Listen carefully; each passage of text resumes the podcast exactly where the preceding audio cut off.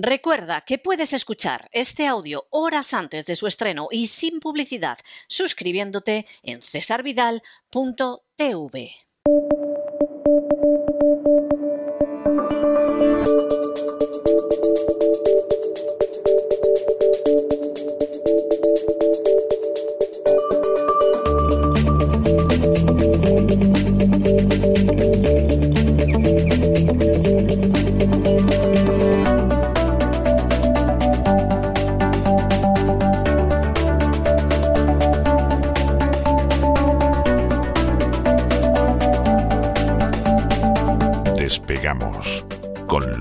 Ramírez. Corremos raudos y veloces hacia nuestro avión, atravesamos el umbral, nos tiramos en plancha sobre los asientos, nos abrochamos los cinturones, despegamos y nos vamos elevando por los aires hasta alcanzar nuestra altura y nuestra velocidad de crucero. A mi lado, como siempre, muy buenas noches, don Lorenzo Ramírez. Don Lorenzo, ¿qué hace usted jugando con una pila de litio? O sea, pero se le ha acabado la de el teléfono, en fin, explíquemelo. Eh, Deje usted la pila de litio. Muy buenas noches. Muy buenas noches, don César. Eh, estoy aquí con una pala porque igual, igual me animo y me voy a Ucrania. Me voy a Ucrania ahí con una pala a acabar, a ver si saco algunas de las tierras raras esas que hay por ahí. Que parece que al final van a ser la clave, don César. ¿eh? Van a ser la clave. La clave secreta de la guerra, decía hoy el diario El Mundo. La verdad es que hoy llevo todo el día riéndome, don César. Eh, después de ayer, ¿verdad? Que fue un día súper triste. Luego escuché el programa otra vez. No, no porque eh, me guste luego volver a escucharme, ni porque tenga, ni porque sea como el presidente Sánchez, ¿no? que me gusta a mí mismo, sino porque lo está escuchando mi mujer el programa y tal. Y digo, qué triste, ¿no? Nos ha quedado el programa. Digo, hoy me tengo que reír. Y claro, según estaba desayunando, he abierto el diario El Mundo y he visto el titular, ¿no? La clave secreta de la guerra, don César. Ni OTAN, ni Putin, ni nada. Resulta que Ucrania iba a abrir una mina de litio y lo ha descubierto el diario El Mundo, ¿no? Y lo ha descubierto el diario El Mundo como nosotros si un día llegamos a las costas de Gandía y descubrimos el Mediterráneo, por ejemplo. Exactamente, ¿no? El chiste aquel que contaba en Familia y Cansado, ¿no? El tipo que descubría el mar, ¿no? Que levantaba la cabeza y decía, Sí. ahí va, ahí va, ¿no? Ahí va cuánta agua, ¿no? Pues sí, señores del mundo, allí hay litio y otras muchas cosas, otras muchas cositas, como ya saben los suscriptores, sobre todo de cesarvidal.tv, cuando hablamos de la riqueza de Ucrania, ¿verdad? En esas denominadas tierras raras. Unas tierras raras que no es que sean raras porque no existan, sino que se encuentran localizadas en, eh, bueno, pues, eh, en unos sitios muy particulares y que son imprescindibles para realizar esa transformación digital que transhumanistas, eh, gobernantes, ¿no? aspiran a utilizar para, para llevarnos a esa cuarta revolución industrial, ¿no? El amigo Klaus Schwab del Foro Económico Mundial. Curiosamente, en esto comentábamos también que se parecía mucho a Ucrania con la antigua Yugoslavia, país que también fue destruido por la OTAN en otra operación oscura llena de Sí. propaganda. Bueno, oscura o clarísima a estas alturas. Por cierto, he visto a Solana, el carnicero de Belgrado, diciendo hace apenas unas horas que los europeos tienen que saber que, que hay que dar la vida en ciertas ocasiones. Yo no sé a qué espera Solana para presentarse como voluntario a combatir en Ucrania o enviar a sus hijos o a sus No, nietos este o lo que sea. si se le saca de. A lo mejor el domingo juega al hundir la flota.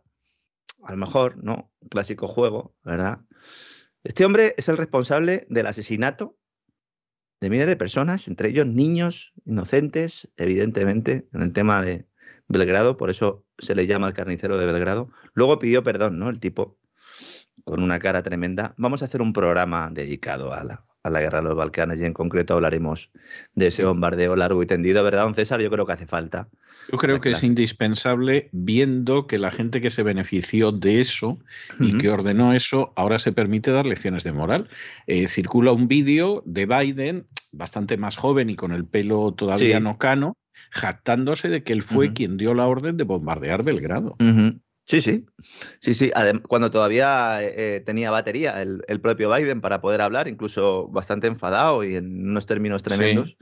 He recogido ese vídeo y bueno, pues estoy investigando un poco eh, eh, lo que sucedió en aquellos días para poder hacer un programa y poder exponérselo a todos nuestros amigos, ¿no? Pero efectivamente, señores del mundo, Ucrania posee uno de los más grandes depósitos del mundo de minerales esenciales para el desarrollo del planeta, o al menos para el desarrollo del planeta que quieren esas élites, ¿verdad? Que están sacando tajada de todo lo que está ocurriendo allí. Estamos hablando de teléfonos móviles, los famosos aerogeneradores, las turbinas eólicas, los coches eléctricos, ordenadores, láseres, discos duros, cerámica avanzada también, las luces, las luces fluorescentes, catalizadores, refinerías de petróleo, televisores, fibra óptica, podría estarmos aquí, bueno, incluso el tratamiento de distintos tipos de cáncer necesitan unos materiales eh, pues que se construyen o que se necesitan como input estas, estas tierras raras que poseen unas propiedades magnéticas y electroquímicas claves para la industria tecnológica. Insisto, aunque posean esa denominación de raros, no lo son tanto y se llaman así porque no se hallan en altas concentraciones en la naturaleza, es decir, no, es como los yacimientos de otro tipo de minerales, ¿no? Claro, esto es vital para dos sectores que ahora están muy de moda, uno el energético y otro el farmacéutico, el sanitario, ¿verdad? Pero también el aeroespacial y el militar. Y por esa razón, las tierras raras pues eh, son una de las causas de la guerra comercial, no entre Rusia y Ucrania, sino entre Estados Unidos y China. Donde Europa y Rusia pues, eh, son dos elementos más. ¿no? La realidad es que el 80% de las tierras raras que utiliza Estados Unidos son compradas a China. Y aquí pues eh, nace la importancia del control o de las alianzas con Ucrania en un elemento que para más de uno pues ha pasado desapercibido hasta el punto de que hoy nos dicen que es el gran secreto del país. Bueno, pues espero que investiguen un poco más la próxima vez, ¿no? Los recursos del subsuelo de Ucrania incluyen una concentración de alrededor de 100 tipos de minerales cuyo valor de mercado, agárrense a la silla, asciende a 7,5 billones de dólares, trillion dólares en nomenclatura anglosajona. Eh, por eso estará Soros por ahí ya preparado, ¿no? Sí, ahí con la caña, en este caso con la pala, ¿no? A ver qué puede sacar de allí. ¿no? Estamos hablando de 20.000 depósitos, de los cuales 7.800 ya están explorados y 3.300 están en desarrollo. ¿no? También unas tierras raras fundamentales para qué? Para el desarrollo de las energías renovables. Que claro, hay mucha gente que nos está dando cuenta de una cosa. Vamos a ver. Si vamos a apostarlo todo a las renovables para eh, eliminar la dependencia del gas, en concreto el gas ruso, ese es el mensaje que se nos está vendiendo, nadie se ha preguntado si hay determinados materiales que no tenemos nosotros, que además tienen los países aliados de Rusia y que además son fundamentales para esa transición ecológica o para ese fomento de las energías renovables, ¿qué va a pasar con la factura, con el coste energético de esas energías renovables? Es que para eh, impulsar las energías renovables se necesitan muchos metales y mucha energía fósil también. ¿Mm? Efectivamente. Hay mucha gente que no, no, lo piensa eso. Mm, dice, bueno, yo pongo el molinillo y ya está. O yo pongo el panel y ya está. Ya, pero ¿cómo lo construyes? ¿Cómo lo construyes? Solo el aumento del precio del cemento por coste energético se traduce en un incremento de los, de los costes de los parques solares en estos momentos del 15%. Datos del Servicio de Estudios de Repsol, la petrolera verde. Petrolera verde que va a pasar, va a pasar por caja porque al final el gobierno le va a hacer pagar la rebaja de la gasolina a los transportistas, ahora vamos a hablar de eso. Respecto a los catalizadores de automóvil y baterías, sin el paladio ruso, tampoco se habla mucho de esto, a lo mejor un día el mundo nos dice la causa de la guerra, el paladio ruso. Bien. Si, no hay paladio ruso, los catalizadores de automóvil y las baterías se dispara su precio a un nivel espectacular. ¿Por qué? Porque supone el paladio ruso el 40% de la producción mundial. Pues es una tontería, ¿eh? Fíjese, igual para el aluminio para el acero y para el carbón ruso. El carbón ruso. Hay otro elemento del que no se está hablando, que es la posibilidad de que se produzcan hambrunas, seguramente a finales de este año, principios del que viene, en los países evidentemente más pobres, porque han pasado ya muchas semanas desde que se inició eh, pues esta intervención militar, sobre todo de las sanciones, se habla mucho del destrozo a la economía rusa, pero poco de lo que va a suceder en el resto del mundo, sobre todo en los países más pobres. Hay un reportaje, un artículo en un blog que se llama eh, System Failure, eh, sistema en crisis.es, está en, español, de un señor que se llama Vicente Ríos y que recomiendo aquí. Ha sido un oyente que me ha puesto sobre la pista de este artículo y la verdad es que está muy bien, sobre todo está muy bien documentado también para que la gente sea consciente ¿no? de que la información cada día pues, eh, está menos en los medios tradicionales y está sobre todo en profesionales que más allá de que sean periodistas o no, pero trabajan con datos y trabajan eh, con la realidad. ¿no? El 20% de las calorías para comida del planeta, 20% que consumen los seres humanos, viene de cereales como el trigo y un 25% del comercio global de trigo viene de Rusia y de Ucrania. Bien, estupendo. Claro, solo teniendo en cuenta este cereal que contabiliza un 5% de las calorías totales disponibles para alimentar a la humanidad, tenemos una cantidad muy relevante de suministro calórico que o bien ya está bloqueado o bien se va a acabar por perder.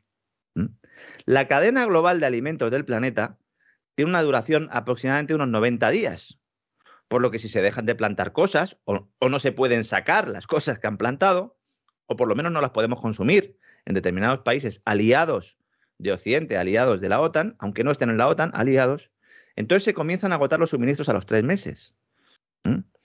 Típicamente los gobiernos tienen el equivalente, de hecho, a un trimestre de importaciones en reservas. Otro dato importante, el de los fertilizantes. Antes de la crisis de Ucrania ya había problemas con los fertilizantes, lo contamos aquí y de hecho nos escribió un amigo cuyo padre eh, se dedica a la agricultura y gracias a escuchar los comentarios que hicimos compró bastante fertilizante y luego pues eh, no tuvo que hacer frente al incremento del coste que tuvieron estos fertilizantes a los pocos meses, ¿no? No porque fuéramos muy listos, es que el 50% de la producción mundial de alimentos se debe a los fertilizantes y todos los fertilizantes se hacen con nitrógeno, con fósforo o con potasio. Y da la casualidad que Rusia es un agente clave de todos ellos. Y el nitrógeno se produce con qué? Con gas natural se ha triplicado el precio del gas natural, como todo el mundo sabe. Rusia además es la segunda exportadora de potasio del planeta. Todo esto no nos lo cuentan en los grandes medios, ¿no? Ahora mismo el precio de los fertilizantes se ha disparado y está cinco veces más caro que hace unos meses. Según el tipo de fertilizante, sería tres veces más caro. ¿Cuál es el efecto de segunda ronda aquí? Igual que hablamos el efecto inflacionario, ¿no? De segunda ronda de los salarios, de que si suben los salarios, entonces a su vez eh, eh, sigue creciendo la inflación, entonces los trabajadores vuelven a pedir más subidas salariales, esos son los llamados efectos de segunda ronda. En este caso, al subir los precios de los fertilizantes, eh, al final los granjeros tienen que tomar una decisión, los agricultores, que es qué se cosecha y qué no. Es decir, tienes que renunciar a una parte tienen que recortar los acres utilizados para la producción. ¿Y esto qué hace? Que el suministro de comida caiga todavía más. ¿Mm? Aquí tenemos un problema añadido, y es que hay países que ya tienen problemas de hambruna, o los tenían ya antes de este problema de oferta, pues es un shock de oferta, ¿no?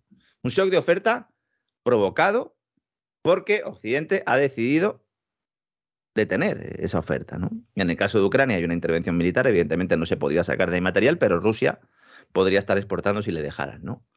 Todo esto hace concluir ¿no? Eh, en este artículo, y la verdad es que estoy bastante de acuerdo, que fácilmente a finales de 2022 y durante 2023 se puede ver una hambruna que va a afectar potencialmente entre un 2 y un 3% de la población mundial. ¿Esto es mucho o es poco? Estos son 200 millones de personas. Se dice pronto, ¿eh?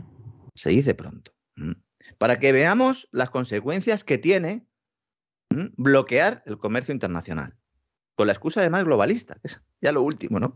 Dicen, no, es que se está produciendo una desglobalización. Ustedes son los que están produciendo una desglobalización. ¿Qué países son los que más sufrirán? Evidentemente, los que tengan menos capacidad para ir al mercado global y acaparar. Algo que sucedió también con las vacunas. ¿Qué dijimos que estaba haciendo China? Acaparar, comprar. Ahora mismo está comprando todo lo que puede para guardar, evidentemente, como le cuento de la cigarra a la hormiga, ¿no? Dice, me da igual el precio si dentro de tres meses va a ser superior. Dame todo lo que tengas. China está comprando así en los mercados ahora mismo. No es cuánto, sino cuánto tienes y dámelo todo. Buena parte de, esas materias primas las está comprando, se las está comprando a Rusia. Si hay un problema añadido en determinados países, pues eh, podemos tener, de hambrunas, podemos tener más guerras porque las hambrunas van directamente ligadas a las guerras. ¿no?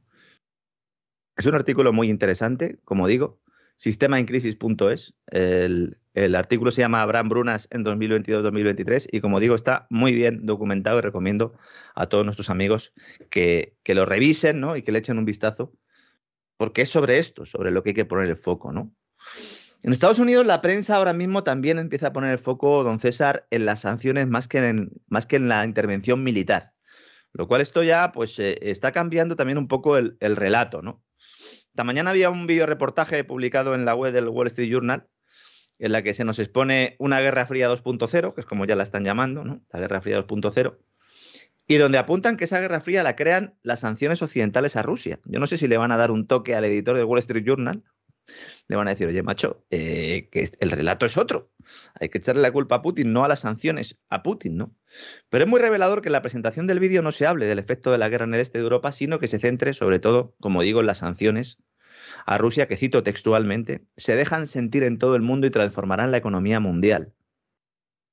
A lo mejor a eso se refería, ¿no? El señor Biden con su referencia al nuevo orden mundial, al New World Order que tantos bueno, que tantos ríos de tinta digital ha generado, ¿no? En, las últimas horas, don César, el nuevo orden mundial. No es para menos, ¿eh? Porque mira que se le ve senil y está lelo. Pero, pero cuando puede leer, bueno, más o menos se mueve, ¿no? Y no ha podido ser más claro lo que ha dicho, si es que van a calzón quitado. O sea, los que quieran negar esto, insistan en que no existe la agenda globalista, a pesar del PIN que en España llevan desde el rey todos los ministros del gobierno y hay hasta un ministerio de la Agenda 2030, Es, que, es que realmente no viven en este mundo, viven en Matrix claro, en ese Matrix en el que viven, pues los que se niegan a vacunarse son asesinos y bebelejías y los camioneros que se manifiestan en España son de ultraderecha y mm. además agentes de Putin. Y el que no se quiera creer semejante colección de majaderías, pues que reviente, claro. Sí, en esa estamos, ¿no? Hay mucha gente que eh, eh, cuando han visto el vídeo de Biden, es un vídeo en el cual pues dice que, viene un nuevo orden mundial. Primero dice Govin, dice como que va a venir y luego dice, no, no, lo vamos a liderar nosotros, el nuevo orden mundial. Eh, hay que eh, coger a todas las naciones del mundo libre, ¿no? Eh, esa expresión tan americana, ¿no? Del free world, ¿no? del mundo libre, todas las naciones del mundo libre, ¿no? Yo me he ido directamente porque digo, a lo mejor a este hombre, como se le va el wifi de vez en cuando, pues le ha traicionado al subconsciente y ha dicho algo que pensaba, pero que no es un mensaje que sea oficial, ¿no? Y me he ido a la Casa Blanca, y la Casa Blanca tiene una cosa que es muy interesante. A mí me encanta todo lo que es la administración estadounidense desde el punto de vista de que se puede encontrar todo y está prácticamente todo publicado, algo que aquí en España, pues claro, brilla por su ausencia, ¿no? Y hay un discurso de ayer mismo del presidente Biden, en la round table, en la mesa redonda, eh, del encuentro que hace con, representantes del sector empresarial, con CEOs, con consejeros delegados. Y ahí viene el discurso, ¿no? Un discurso eh, pues en el que viene hasta entre paréntesis cuando se tiene que reír, básicamente. O sea, un discurso pautado, ¿no? Y al final de ese discurso se hace referencia a esto. Y se hace referencia de los servicios oficiales de la Casa Blanca de Prensa, y entonces dice que ahora es un tiempo eh, donde las cosas están cambiando, things eh, eh, are shifting, dice, we are going to, there is going to be a new world order out there, va a haber un nuevo orden mundial y nosotros, and we got to lead it, nosotros tenemos que liderarlo, que dirigirlo. Y tenemos que unir al resto del mundo libre en hacerlo. Este es el mensaje que nos están vendiendo The Economist, ayer lo dijimos, que nos está vendiendo Financial Times, y nos están diciendo que este nuevo orden mundial es una respuesta al nuevo orden mundial de China y de Rusia.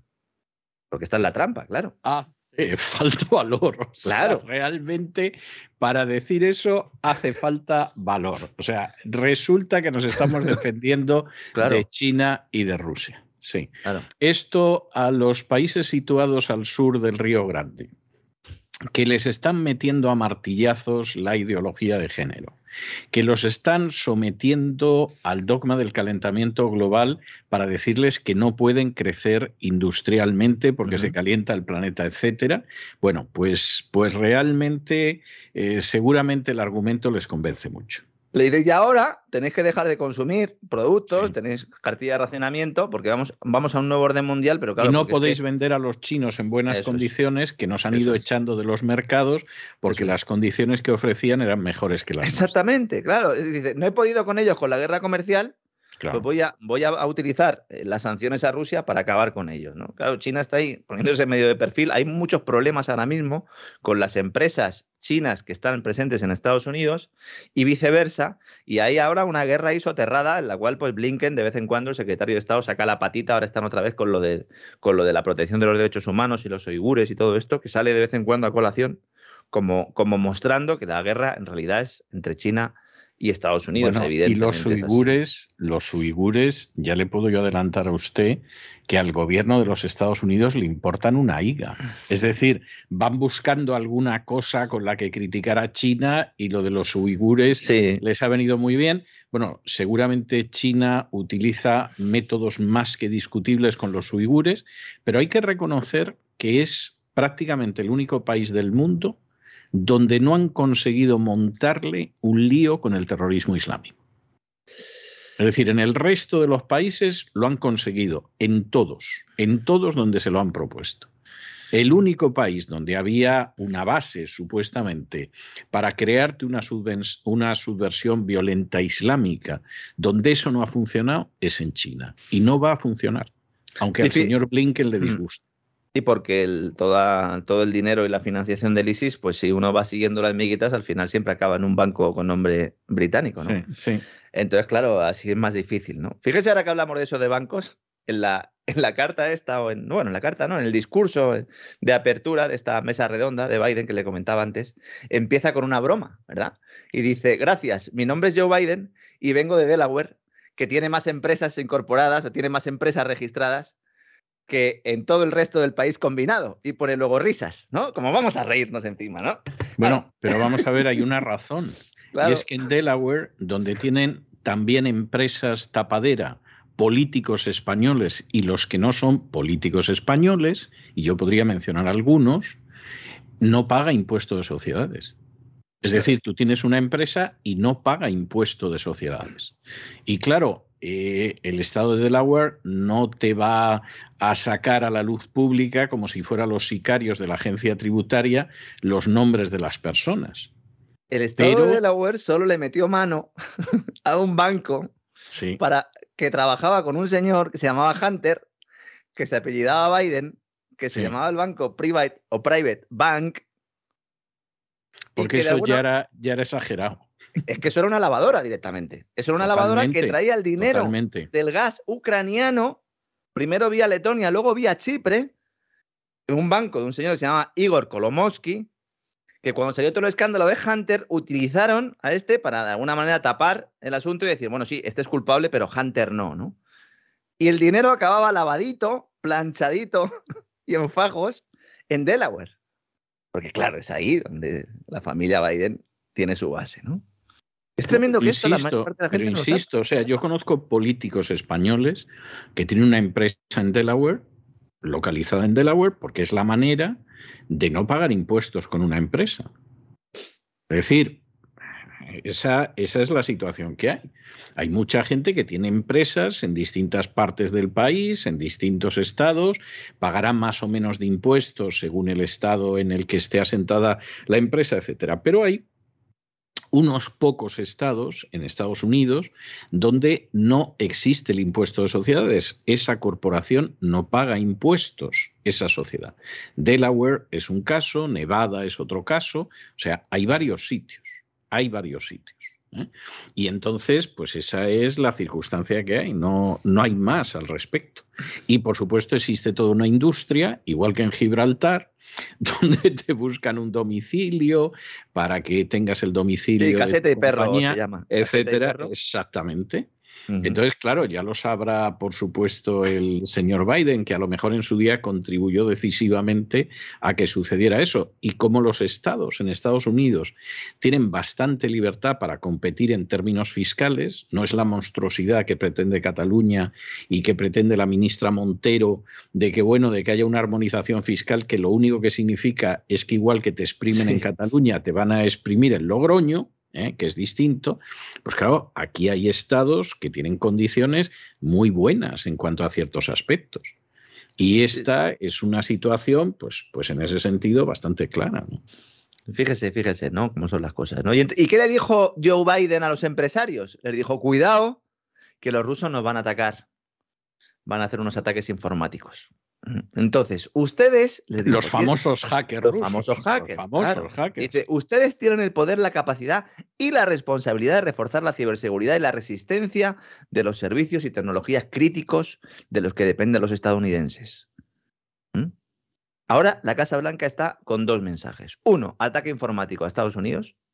lo podían haber dicho antes del ataque al oleoducto de Colonial, que dejó a la mitad del país sin gasolina, ¿no? También le echaron la culpa a los hackers rusos de aquello. No había guerra y nada, entonces, claro, era más complicado, ¿no? Y luego el ataque químico en Ucrania. Ataque de armas químicas, que hay que tener valor después de haberse descubierto lo de los laboratorios del Pentágono, que diga ahora Biden que puede haber un ataque por parte de Rusia con armas químicas en Ucrania. Sí, algo lo, de, lo de las armas de destrucción masiva, lo que pasa es que ya está muy sobao. ¿eh? O sea, la gente jovencita, lógicamente, no puede recordar la guerra de Irak.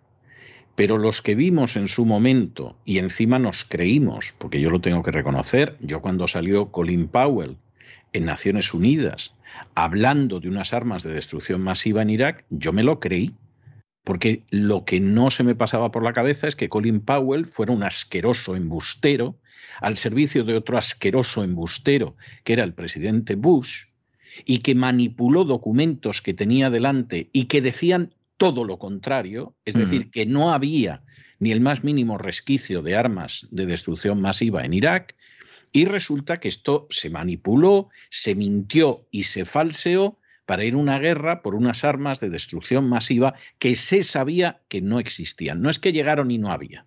¿Eh? Luego algunos, intentando salvar la cara de un gabinete insalvable, decían que se las había llevado las armas a eh, Irak con la ayuda de Rusia hacia Siria, lo cual era una, una majadería del tamaño del Taj Mahal y la Catedral de Burgos sumada. Pero claro, los que hemos vivido esas mentiras y tenemos cierta edad para recordarlas, porque no éramos niños entonces, Claro, cuando vemos esto nos indignamos, porque ya este tipo de estafa la hemos vivido. Y sabemos que este tipo de estafa ha costado centenares de miles de vidas inocentes. Para que luego te aparezca una canalla miserable como Madeleine Albright y cuando le preguntan si usted sabe que esto le ha costado la vida a medio millón de niños y merece la pena, con una cara digna del nazi peor que pueda haber, dice, sí, mereció la pena. Sí, sí, sí. Y claro, ya estamos curados. Algunos de esto pudimos estar enfermos hace tiempo. Pero como ni olvidamos ni dejamos de aprender, desde luego otra vez no nos van a vender la mula sorda. Claro, el problema son todos aquellos, ¿no? Que sabiendo todo lo que ha dicho usted, que además estaban a nuestro lado de aquel momento, pues no solo han comprado la mula sorda, sino que la están montando y con gran alegría. ¿verdad? Porque para eh, saber, primero hay que leer. Ya hay algunos que dejaron de leer hace 30 años. Y eso es así, ¿no? Claro, ¿qué pasa con el tema de los ataques químicos? Vamos a ver. Rusia lleva diciendo desde hace mucho tiempo que se está preparando un ataque químico de falsa bandera contra la población civil. Esto ya está apareciendo incluso en las agencias alemanas, es decir, no es algo que esté apareciendo solo en las agencias de información rusa. Biden insiste con lo del ataque químico en Ucrania. Si se produce ese ataque, no vamos a saber quién lo ha cometido. Y ese es el mayor problema que tiene esto. ¿Hay unos laboratorios? Sí. ¿Hay unos patógenos que estaban en esos laboratorios? Sí. ¿Esos patógenos se han usado contra población civil antes? Sí. Lo explicamos en el programa que dedicamos a ello, ¿verdad? En el gran reseteo.tv, dando pruebas además y dando hechos concretos y las enfermedades que produjeron. Entonces, cuidado, ¿eh? Claro, luego salen noticias como que hay una fuga de amoníaco ha sucedido, ¿no? Altamente tóxico tras un ataque a una planta química y más de uno pues ya sale corriendo y ya piensa que estamos en ese escenario. Y bueno, pues lo que tengo que decir es que esta fuga no es ningún ataque químico, es un tanque con amoníaco que ha resultado dañado después de un bombardeo de artillería. Así que cuidado, cuidado con las cosas que se van viendo. Es muy difícil saber lo que está ocurriendo porque además no solo Rusia, sino Ucrania están persiguiendo a los periodistas que están informando sobre la guerra, que esto también es tremendo. Hay algún corresponsal de guerra que, nos esté escuchando que nos, eh, o que nos siga, sabrá que incluso en el bombardeo de Belgrado, del que hablamos antes, había prensa. De hecho, de hecho, la prensa tiene que estar y hay reportaje fotográfico. Claro, no era como, como ahora, ¿no? Entonces, pues tenías que, que, hacer fotos, tenías que mandar el carrete, mandabas una crónica. Ahora prácticamente todo es instantáneo. Se considera eh, un crimen, una traición al Estado. Informar sobre las cosas que están ocurriendo, porque claro, hay movimientos de tropas, etcétera, etcétera, con lo cual... Pero vamos a ver si es que esto ha pasado siempre en Ucrania. O sea, lo terrible es que, claro, ahora hay cosas que aparecen, de pronto te sale Zelensky, que algunos lo han convertido en el ejemplo de la democracia, y va y coge y una docenita de partidos te la ilegaliza. después de que hace más de un año que tiene en la cárcel al jefe de la oposición y que ha perseguido a otros. Porque el señor Zelensky es un nazi aunque por sus venas pues corra sangre judía. Eso es independiente. El jefe de la aviación de Hitler era judío y era Milch, y por cierto era muy competente. De modo que, que, sí, hombre, se supone que la mayoría de los judíos sienten repugnancia hacia el nazismo y es una repugnancia más que justificada. Pero el señor Soros colaboró con esos nazis. No, y Igor Kolomowski, el que mencionaba antes, muchos otros. es un israelí chipriota judío que es el financiador del batallón Azov. Claro, y entonces esta es la situación que hay. Zelensky es un sujeto indecente y es un liberticida. Y cada vez que cualquiera que conozca la historia de Zelensky, que no ha hecho nada más que cerrar televisiones y perseguir a la oposición y acabar con la libertad de prensa, etcétera, cada vez que cualquiera que conozca la historia de Zelensky ve que lo convierten en una Dalí de la democracia, sientes deseos de vomitar. Porque es que esto, pues no sé, es como convertir a Hitler en un defensor de las libertades. O sea, es que esa es la situación. Sobre todo cuando es tan sencillo acceder a la información, que no estamos diciendo que hay que irse a ninguna biblioteca perdida en, Oriente Medio para, para poder. No, no, pero, pero se ha decidido, en fin, ir así. Y luego, claro, como además el señor Soros, uno de los grandes responsables del golpe de Estado de los nacionalistas ucranianos en 2014, pues controla como mínimo la tercera parte del Parlamento Europeo según confesión propia, esto no es que se nos ocurra a nosotros en una reunión de conspiranoicos, esto es que lo han dicho publicando las listas las propias organizaciones de Soros, pues claro, el Parlamento Europeo propone para el Premio Nobel de la Paz a Zelensky. Bien, estupendo. Vamos, parece el premio Planeta, el Premio Nobel de la Paz, al paso que va esto. Bueno, y ahora lo que ha hecho Zelensky ha sido pedirle a su, a su asesor económico que escriba unas cartas a las mayores empresas energéticas de Occidente, a BP, a Shell, Total, eh, Chevron, ExxonMobil, diciéndoles, oye, mira, tenéis que dejar de comprar petróleo a los rusos. Tenéis que dejar, porque claro, es que están financiando esto la guerra, entonces, mira, por favor, ¿eh? dejar de comprar. Y entonces le han dicho los señores de las energéticas, en boca del Financial Times, que es un poco la, hoja parroquial en este caso, la que sirve ¿no? de, de altavoz, ¿no? Estas empresas le han dicho, oye, mira, es que nosotros tenemos unos contratos a largo plazo con Rusia que tenemos que cumplir. Entonces no podemos dejar de comprar petróleo de la noche a la mañana. Como si les importara a estos la seguridad jurídica o los compromisos. ¿verdad? Les importan un pimiento. efectivamente, efectivamente. ¿Qué pasa? Que lo están comprando barato. Lo están comprando un 20% más barato. Por eso lo están comprando. Básicamente. ¿Y luego qué hacen? Lo venden a precio de mercado, pero no del mercado ruso, a precio de mercado actual. Y entonces nos lo cobran la gasolinita y estas cosas. Alemania y Holanda han dicho que no se van a prohibir las importaciones de hidrocarburos rusos en Europa. Evidentemente, claro. que entonces Alemania y Holanda se quedan sin suministro energético. Y claro, en España está Sánchez, Pedro Sánchez, haciendo su gira europea, el circo, la gira del circo podría ser, sin animales en este caso, para intentar conseguir que le dejen intervenir el precio del gas. Entre otras cosas porque en España ha anunciado ya que lo iba a hacer y todos le están diciendo que no. Hoy aparecía en la edición digital también del Financial Times.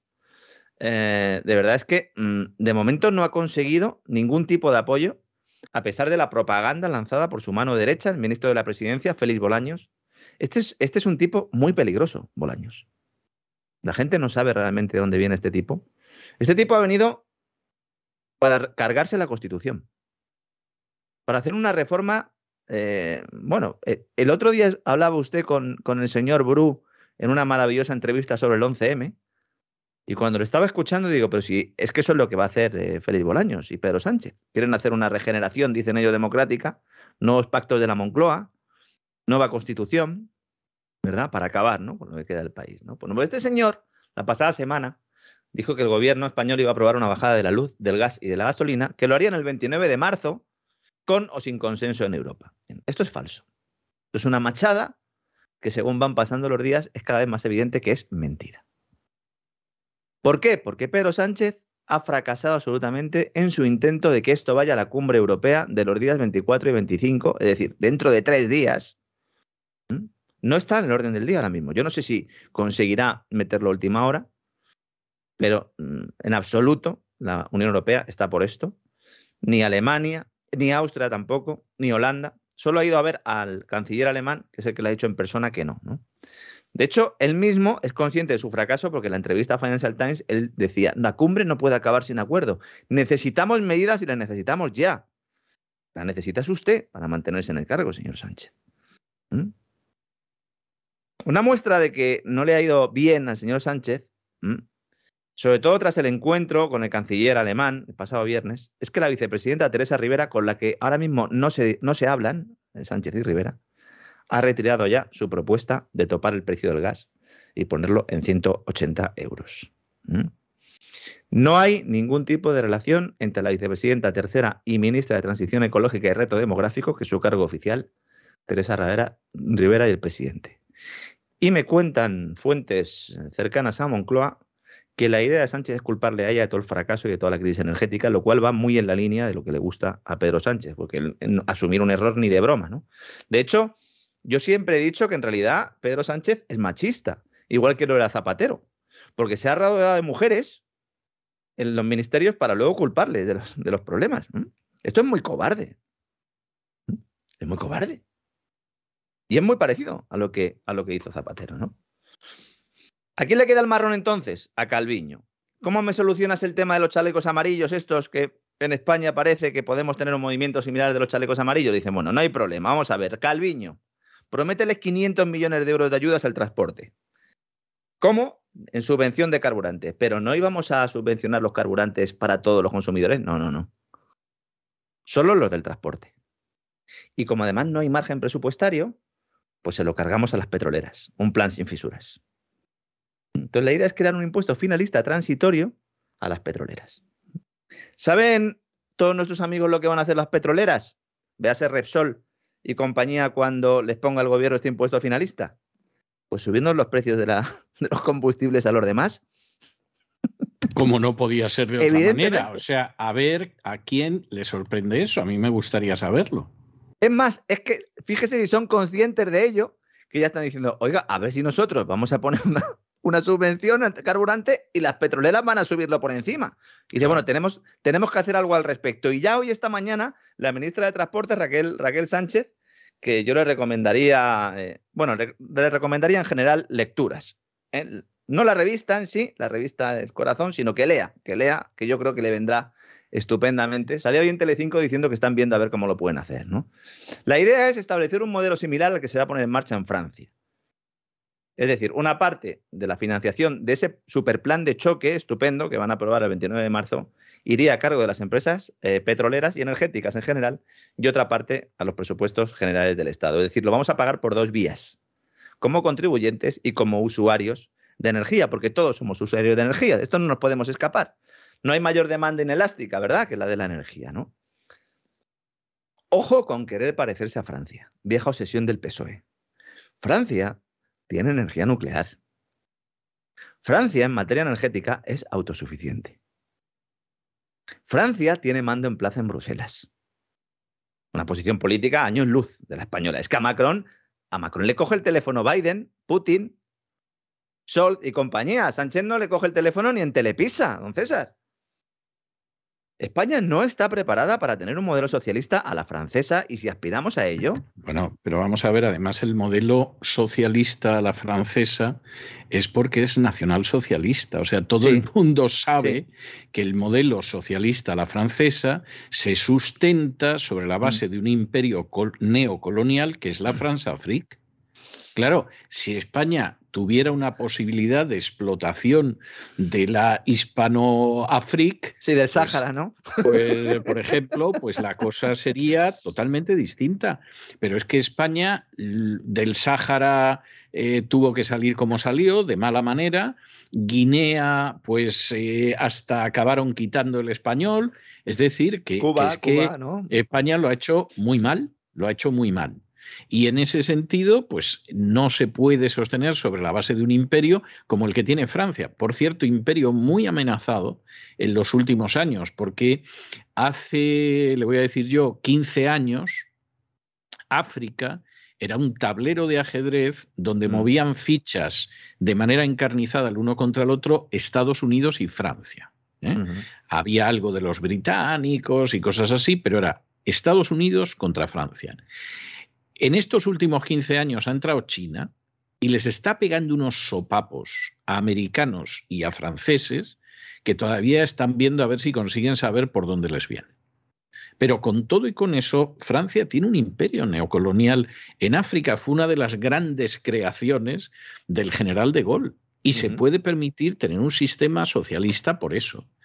Quien no se lo puede permitir es España, es que es imposible con un déficit público galopante también, etcétera, etcétera, necesitando también la protección del sector, del sector agrícola, uno de sus, de sus sectores, pero sobre todo con empresas, con empresas potentes y muchas de ellas energéticas. Muy potentes. Y, y, sobre todo, insisto, con capacidad de energía nuclear, que ahora mismo el que tiene energía nuclear, pues está viendo los toros desde la barrera, que es lo que le está pasando a los franceses, ¿no? Cuando se hablaba de esto de vamos a parecernos a nuestros vecinos del norte, mucha gente se piensa, dice, bueno, se están hablando de los países nórdicos. No, hay muchos que, que piensan en Francia. Los países nórdicos eh, tienen una cosa muy buena. Aunque muchos de ellos tienen unos impuestos muy altos, es verdad que no tanto como antes, ¿no? Pero desde un punto de vista filosófico, de filosofía de gobierno, para los gobiernos de los países nórdicos, las empresas, los individuos, los trabajadores no son cajeros automáticos. O sea, ellos consideran que hay que dejar lugar a la iniciativa individual, que hay que dejar lugar al ámbito del mercado y luego, eso sí, cuando ya ingresas, ahí ya te pego un buen hachazo, te lo quito, pero te dejo generarlo. El modelo francés, especialmente el español, tiene lo malo de los dos mundos, porque te lo quitan todo y además tampoco te dejan generarlo, con lo cual vas directo a la economía sumergida y vas directo a un modelo no similar al italiano, sino un modelo similar al de muchas economías del sur del Río, del Río Grande. Cuidado, que estamos en un momento, como decía Biden, de nuevo orden mundial. Estamos en un momento de configuración de muchas cosas. Y hemos podido vivir unos años muchísimo más buenos de lo que estábamos pensando que estábamos viviendo. ¿eh? Volviendo al tema de los combustibles. El gobierno descarta la posibilidad de bajar los impuestos a los carburantes, tanto el IVA como el de los hidrocarburos, a pesar de que el año pasado la recaudación fue récord. Esta medida, ¿por qué no se implanta? Aunque haya cierto margen, podría haber cierto margen. Porque la mitad de, este, estos dos impuestos, ¿saben a quién va? A las comunidades autónomas. Que son las que están financiando al final sanidad, educación, Naturalmente. ¿Y, cómo, ¿Y cómo se va a esperar que los sindicatos digan algo en contra? Si el capo di tutti capi de la UGT tiene un puesto en el Consejo de Administración de Endesa. O sea, explíquemelo usted, porque claro, es que, es que al final aquí hay decisiones donde el conflicto de intereses es tan escandaloso que no puedes esperar de manera medianamente razonable que se adopte la posición que hay que adoptar. Es decir, cómo, por ejemplo, el señor Biden, cuyo hijo Hunter ha sacado de los nacionalistas ucranianos millones de dólares, que sepamos millones, a lo mejor han sido decenas de millones y eso no lo sabemos, pero que sepamos millones. ¿Cómo va a desarrollar una política distinta a la que está desarrollando? Si al final va a acabar resultando que no hay nada como tener un papá que es capaz de ir a una guerra para cubrirte las espaldas, aunque seas un vicioso. Y en o, precisamente por eso, claro. Y, en el efectivamente, y en el terreno. Con, la hija de Obama ahí compartiendo el hecho, ¿eh? Es que es muy fuerte. El ¿eh? terreno de lo que es en última instancia, pues las situaciones en España, pues claro, gente que está en los consejos de administración de los empresarios, o sea, ¿alguien piensa que se va a enfrentar en defensa de los trabajadores con los empresarios? O que se va a enfrentar con el gobierno cuando el ritmo de vida que lleva sin haber pegado en su vida un palo al agua, sin haber trabajado jamás, se lo debe a las subvenciones del gobierno. Pero alguien, alguien verdaderamente se cree eso. Es que vivimos en una sociedad que es la tristísima verificación de eso que decía Benavente en los intereses creados, que no hay que crear afectos, que hay que crear intereses y efectivamente eso, desgraciadamente, es muy real. Es muy real. Es decir, si yo tengo que hablar de mi experiencia propia, yo he tenido que ver como gente que tendría que tener profundos afectos, no tenía nada más que los intereses más miserables y asquerosos. Y eso luego, pues lo he comprobado en otras partes. Pero ¿le vas a pedir tú a la UGT que defienda a los trabajadores? Y que defienda ciertas cosas cuando está en Endesa. Pero hombre, ¿de qué? ¿De qué? Y, en fin, menciono este personajillo, pero bueno, podríamos. Consejo asesor, consejo, asesor. consejo asesor. Eh, John Coscubiela, creo que este era de comisiones, no sé si había otro de UGT, pero bueno. Hay uno de UGT, el jefe máximo de la UGT está. Entonces, es el secretario general. Entonces, claro, es fantástico. O sea, te están pagando más de 100.000 euros por aparecer una o dos veces al mes a un consejo donde seguramente te dedicarás en un cuaderno a dibujar florecitas porque no tienes ni idea de lo que están hablando. Firmas y cobras. Cobras más que la inmensa mayoría de los españoles que trabajan como mínimo ocho horas diarias. Si son autónomos, seguramente de 12 para arriba. No te roban. Pepe exactamente. No, no te roban los sicarios de la agencia tributaria, porque a por ti no van a ir, tú eres casta privilegiada. A por los autónomos, bueno, no se los quitan de la chepa ni una sola hora del día. Y esta es la realidad, y el que no la quiera ver, peor para él, porque es esa. Así que no habrá bajada de impuestos eh, de, los, combustibles para el resto de los mortales. A ver qué deciden, porque a lo mejor cambian de opinión en los próximos días. La ayuda a los transportistas se pretende canalizar en forma de transferencia directa por cada litro de combustible adquirido por esos transportistas de carretera, tanto para el sector de las mercancías como del transporte de pasajeros. La vicepresidenta Nadia Calviño no ha concretado ni la cuantía de la ayuda ni la duración. A pesar de ello, las asociaciones de transportistas, el Comité Nacional de Transporte por Carretera le ha dicho, vale, nadie, aceptamos, pero claro, rápidamente se han desmarcado organizaciones importantes que están dentro de este comité, como FENAISMER, de hecho es una cuarta parte del peso del comité es esta asociación, y se suman a los paros de la última semana, con lo cual, pues problemas de abastecimiento, cierres por falta de suministro en distintas industrias, la gente volviéndose loca, como siempre, llevándose eh, eh, em, cartones y cartones de leche de forma compulsiva. Hay familias que tienen leche en sus casas para llegar a, 2030. Yo les recomendaría que, no sé, que miren la fecha de caducidad, porque hay alguno, eh, donde yo vivo, don César, que es que no sé si va a poner un puesto de leche o a lo mejor, no sé. es que esta es la otra historia, es que igual que vivimos en un momento determinado lo del papel higiénico, que eso fue ridículo y fue ridículo mm. en todo el mundo, es decir, de pronto el papel higiénico desapareció. Visto lo visto de cómo estaban los anaqueles de los supermercados cercanos a mi casa, que no vivo en el tercer mundo, ¿eh? bueno, yo empecé a guardar las cartas que me llegaban de propaganda, etcétera, etcétera, por si en algún momento se acababa el papel higiénico que tenía, porque yo no me puse a comprar como un loco. Es más, eh, de pronto eh, yo tenía, pues no sé, un paquete de estos que habrá, yo qué sé, 10 o 12 rollos. Del banco, del banco. No, había más. ¿eh? Del banco, también del banco, también del, banco, la publicidad del banco. Y entonces dije, bueno, aquí se han lanzado como locos a comprar papel higiénico, no hay quien encuentre papel higiénico, ni siquiera papel de cocina, que tenía también algunos rollos y tal. Bueno, pues yo voy a ir guardando, el papel de propaganda me llega del banco, de tarjetas de crédito, de cosas de este tipo, y si en un momento determinado se acaba, regresaré a los tiempos de mi infancia, que una de las cosas que a mí más me espanta es que veo cosas que me recuerdan a mi infancia y no son las mejores. ¿eh? Y entonces, pues, pues evidentemente iré echando mano de este papel. Oiga, había reunido ya un paquetón de papel cuando de pronto volvió a aparecer el papel higiénico tremendo. El aceite de girasol yo no lo utilizo. Entonces, claro, no me he quedado sin aceite de girasol, como ha pasado con otros. Leche procuro no beberla y entonces pues la evito. Pero bueno, es que es, que es así.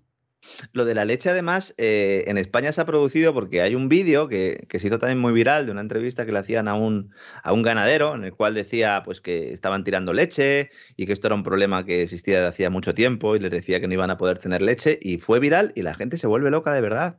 Y al final es la profecía autocumplida. ¿Eh? yo recuerdo, yo recuerdo un día, no se me va a olvidar, en la época de la transición, y luego hubo quien me comentó en inteligencia que había sido provocado. Pero de pronto, un día, yo no sé qué información darían en la radio, en la televisión, lo que fuera, sembraron el pánico Y yo recuerdo que vuelvo por la tarde a casa y cuando voy a entrar en el portal veo a mi madre cargada como una mula con bolsas saliendo del supermercado.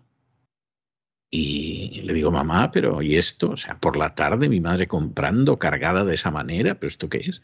No, no, no, porque, porque es que parece que va a haber escasez de comida. Claro, persona educada en la posguerra, claro, hizo, hizo unas provisiones además de legumbres que parece ser que era lo que iba a desaparecer, las legumbres. Café, café, mucha gente Exactamente, café. o sea, tipo típica posguerra, ¿no? Bueno, no pasó nada, al cabo de unas horas el pánico había desaparecido. En casa estuvimos comiendo legumbres durante semanas. O sea, algo, algo espantoso está bien para de vez en cuando. Un par de días a la semana está bien. Ah, me parece que estoy haciendo el servicio militar, mamá. O sea, ¿esto qué es? Bien.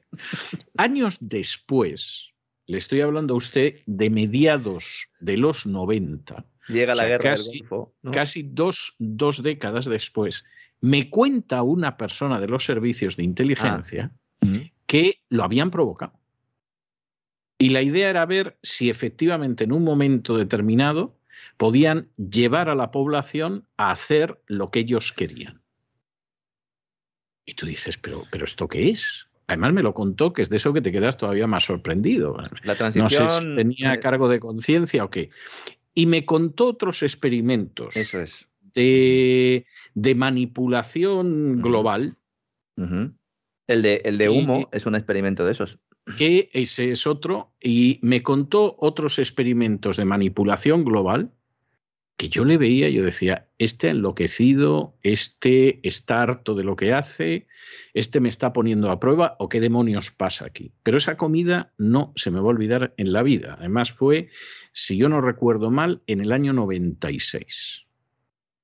Y, lo que me pudo contar de lo que habían hecho 20 años atrás y después, en términos de manipulación, me pareció tremendo, porque además me quedé con la idea de, bueno, ¿qué pasa con nuestros servicios de inteligencia? Que se dedican a pensar en el mal en vez de a proteger con el bien. O sea, de esto que te quedas... Ahora, ahora hacen ejercicios montando pandemias y ciberataques y todo tipo y todo tipo de fechorías pues y ya lo hacen con patrocinio, con patrocinio. Montaban otras cosas, ¿no?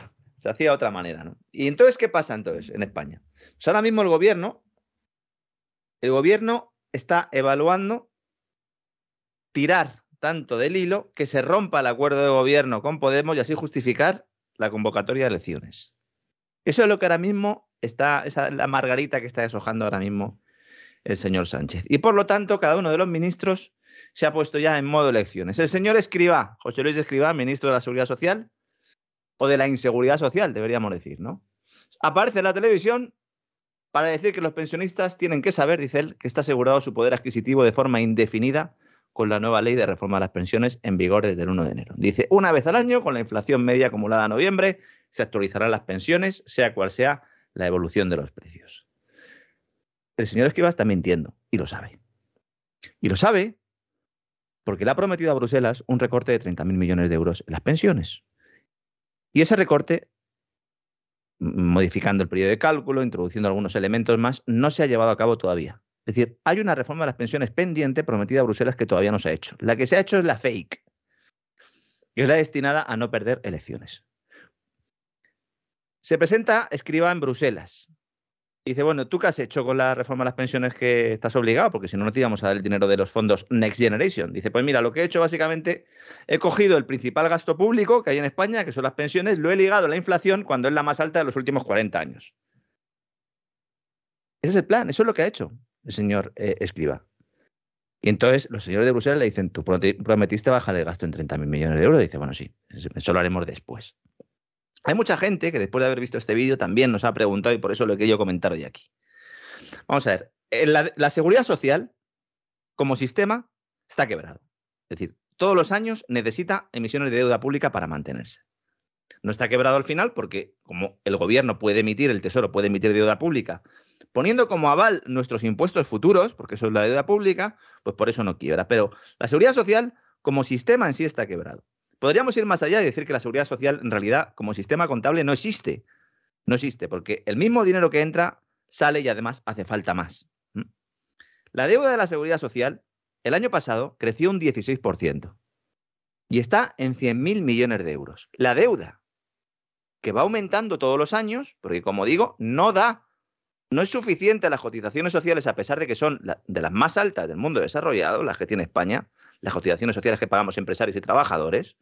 A pesar de eso, el sistema no es capaz de sostener las pensiones. Es un sistema insostenible por definición. Es un sistema quebrado basado en préstamos del Tesoro. Cuando suban los tipos de interés, cuando se eleven los costes de financiación, cuando el Banco Central Europeo deje de comprar deuda pública en el mercado secundario, esta deuda va a ver, vamos a ver cómo va incrementando sus intereses y cada vez que haya que ir renovando o emitiendo nueva deuda, cada vez nos cueste más.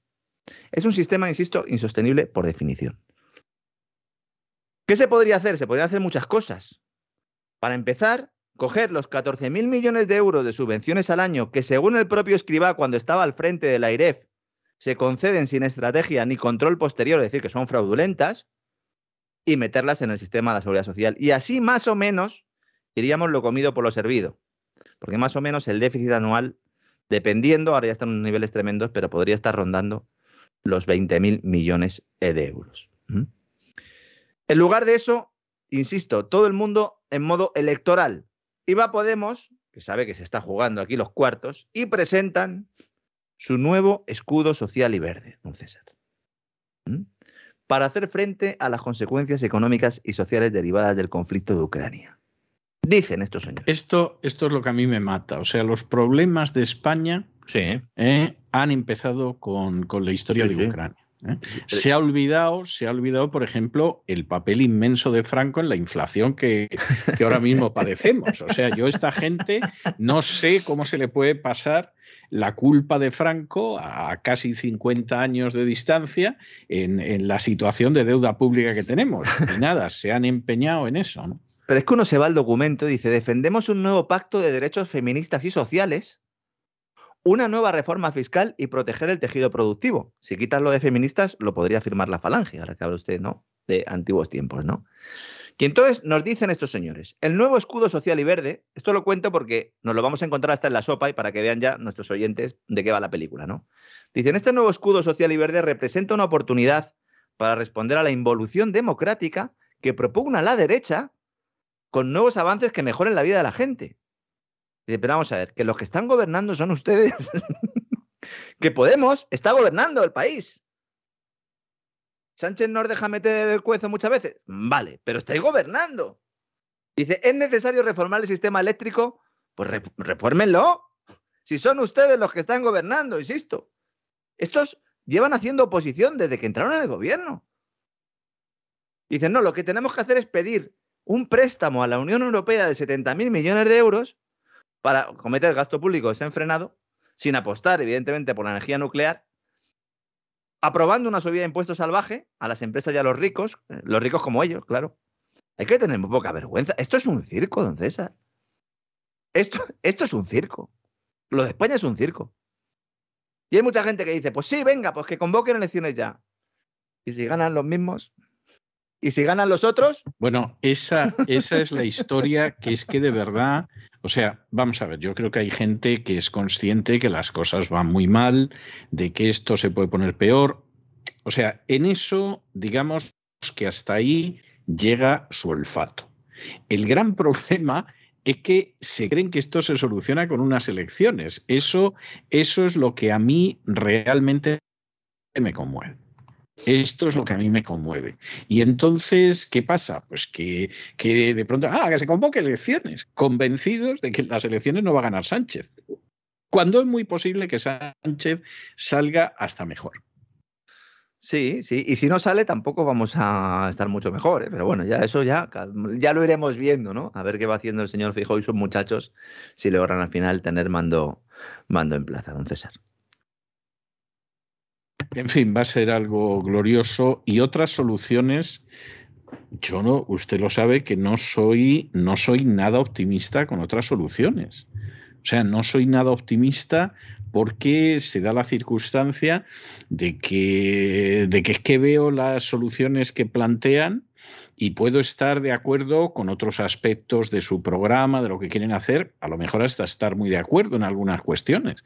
Pero a la hora de solucionar esto, Es que me da miedo, porque es que no sé si va a ser el corporativismo de Mussolini, los puntos fundacionales de la falange española o qué va a ser. O sea, se lo digo con enorme sobre, sobre las crisis económicas eh, y sobre las crisis sociales y políticas eh, es donde crecen los totalitarismos. Entonces tendremos uno a la española, el siglo XXI, pero evidentemente esto es así. De hecho, ayer estábamos hablando de que uno de los elementos que podría acelerar todo esto sería si efectivamente Estados Unidos entrara en recesión.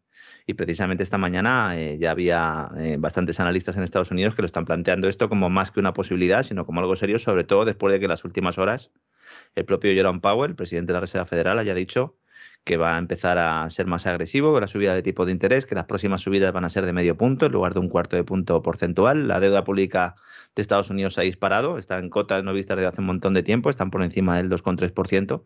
Decíamos que a partir del 1,5% ya había riesgo, pues están en el 2,3% y en el momento en el que se produzca eh, esa desaceleración primero y luego posterior recesión en Estados Unidos, pues todos los demás lo vamos a pasar muy mal. Es en ese caldo de cultivo ¿no? en el que vamos a estar. Y si hay unas elecciones, podemos perder a lo mejor seis o siete meses clave también. Hay que tenerlo en cuenta. ¿eh? Que las elecciones es que esa es otra. Es que hay campaña. Hay elecciones, o sea, hay precampaña, campaña y poscampaña, ¿no? Como el famoso chiste de aquel señor que tenía un pene tan grande que tenía prepucio, pucio y pospucio, ¿no? Pues aquí habría precampaña, campaña, poscampaña, pactos electorales que formamos gobierno, que se constituyen las Cortes, ellos, por supuesto, cobrando unos salarios fantásticos que pagan con el dinero que los sicarios de la agencia tributaria sacan a los pobres contribuyentes y los pobres contribuyentes, pues durante esos meses a verlas venir. Sí, sí, sí, sí. Y comprando leche y comprando leche, comprando mucha leche, que no falte, que no falte, la leche y, aceite de soja. es decir, aceite de soja y leche. Girasol, girasol, ¿no? Exactamente, exactamente. perdón, perdón, he dicho yo soja. No, no, girasol. Eh, lo de la soja tampoco lo, lo descarte usted porque mm. como ya se puede cultivar en Europa con cultivos transgénicos, sí. pues en cualquier momento puede suceder algo. Los de Bayer y Monsanto están, están satisfechos, ¿no? Con cómo están muy contentos, están, bueno, están más contentos ellos, o sea, son la imagen de la felicidad. Voy a ver si consigo unos cuantos bricks, don César, de leche. Sí. Y, mañana le contaré, a ver si lo he conseguido. Si no, igual, mire, como vivo aquí cerca. Aquí se consigue. A lo mejor todavía se consigue. No es como el papel higiénico, pero aquí se consigue todavía. Pero ya le digo, yo no es un artículo así que consuma habitualmente, entonces no me preocupa mucho. Y el papel higiénico, pues yo busqué una solución ingeniosa que ya le he dicho cuál fue. Luego me tocó tirar pilas de papel que había ido acumulando de bancos, de... Para esos casos lo mejor es eh, tener el manual de economía de Stiglitz, que es el que me, que me enseñaban a mí en la, en la, facultad, que además es así como papel Biblia, y es, eh, yo creo que es, que es una gran solución también, ¿no, César? Sí, sí, no, no cabe la menor duda. También es verdad, yo eso también lo pensé, o sea, dije, bueno, si aquí vienen maldadas y en un momento determinado se me acaba el papel de la propaganda que me llega por correos, pues es cuestión de mirar en la biblioteca algún libro del que me pueda deshacer, que hombre, eso me da para bastantes empleos, ¿no? Entonces, entonces entonces, pues mirar alguno que dices, pues lo tengo repetido, no me importa, o, en fin, o uno de Cebrián a lo mejor. Son las memorias de Bono, en fin, no sé, cualquiera de estas cosas, y entonces pues, pues aprovecho para darle un uso digno y sobre todo útil. Es así. En fin, don Lorenzo, hasta aquí hemos llegado nosotros y, y en fin, nos volvemos a encontrar mañana, Dios mediante. Un fuerte abrazo, hasta mañana, don César. Un abrazo muy fuerte.